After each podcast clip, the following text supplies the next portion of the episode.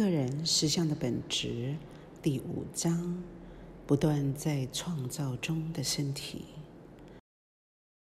由内浮生到表面，而或多或少直接地接触物质实相的东西。你现在所关切的主要是物质取向的东西，以及内在实相在肉体上的具体表现。因此。意识心把你过一个有效率的日常生活所需的资料准备好，以备你不时之需；而那些和你在任意时刻认定为物质实相并不直接适用的资料，则不必保留在你稳定的意识里。一旦你对这种资料援助、资讯，或知识的需求出现之后，那么它就即刻的到来。除非你自己有意识的信念造成了一个障碍，你的意识心具有的这种细腻、精确而又集中的焦点，在肉身生活中是十分必要的。你之所以能够对准某一特定范围的实质活动，就是因为你有这种高度的选择能力。动物也以自己的方式拥有这种选择的意识，它们把注意力集中在非常特定的方向，从一个广大而一般性的感知范围里，选择性地知觉那些以一种有组织方式被认出。与被接受的刺激，就动物而言，能做这种必要的选择，是因为他们的意识心是与实质大脑相连的。若非如此，他们就会因一种焦点不清晰的效果，而无法在物质世界中生存。因此，内我的某部分必须跑到本体的前台来。新的一句。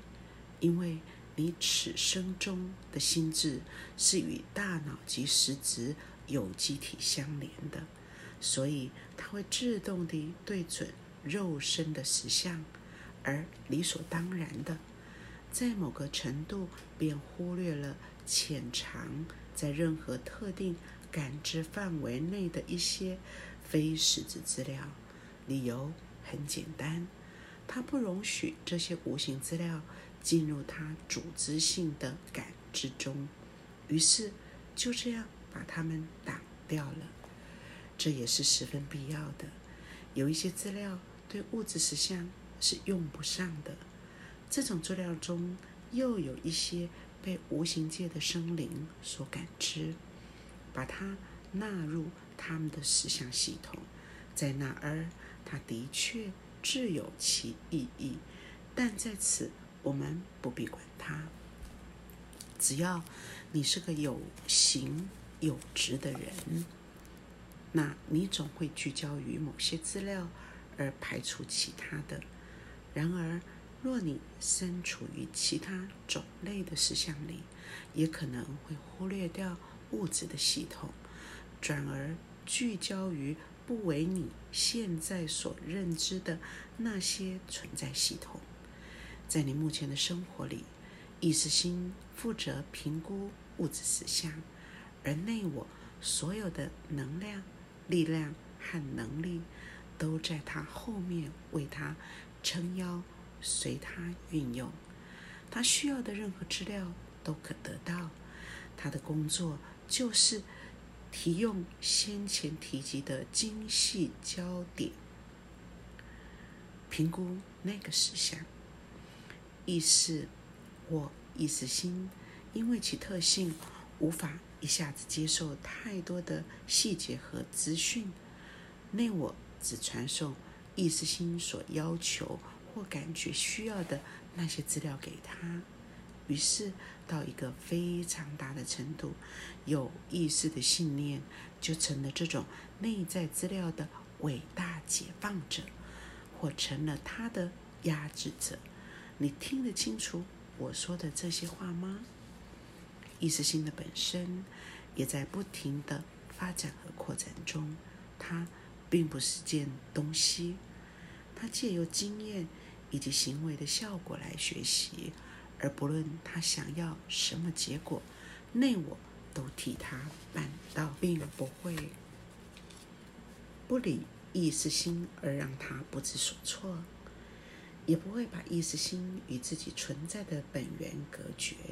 既然意识心是内我的一部分，它显然是由同样的能量造成。且充满了同样的活力，并且被创造的生成源头，所有生灵由此出现，一再更新。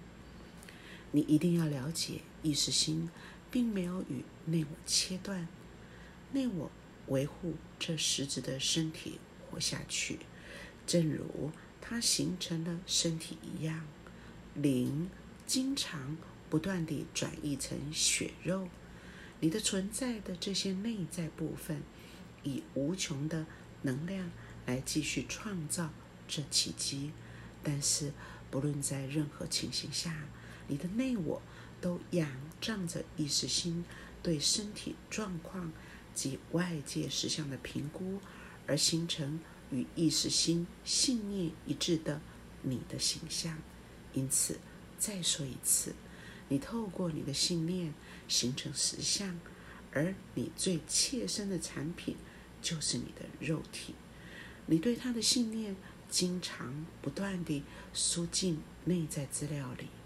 你在一个无意识的层面上，把形成你细胞的那些原子和分子组织起来，形成你的身体。但根据的蓝图，则是由你有意识的信念制成的。即使面对着矛盾的实质资料或证据，要改变你的身体，亦必须改变你的信念。你们每个人都有一个身体，也都有一个意识。你们可以把这些意念用在身体上来练习看看。就目前而言。我们把下面这个事实纳入考虑。一般而言，如果你是个已经长成的大人，你无法使身高再增加五寸，因为有某些你必须与之奋斗的物理定律。稍后我们将会对那些定律做更详尽的讨论。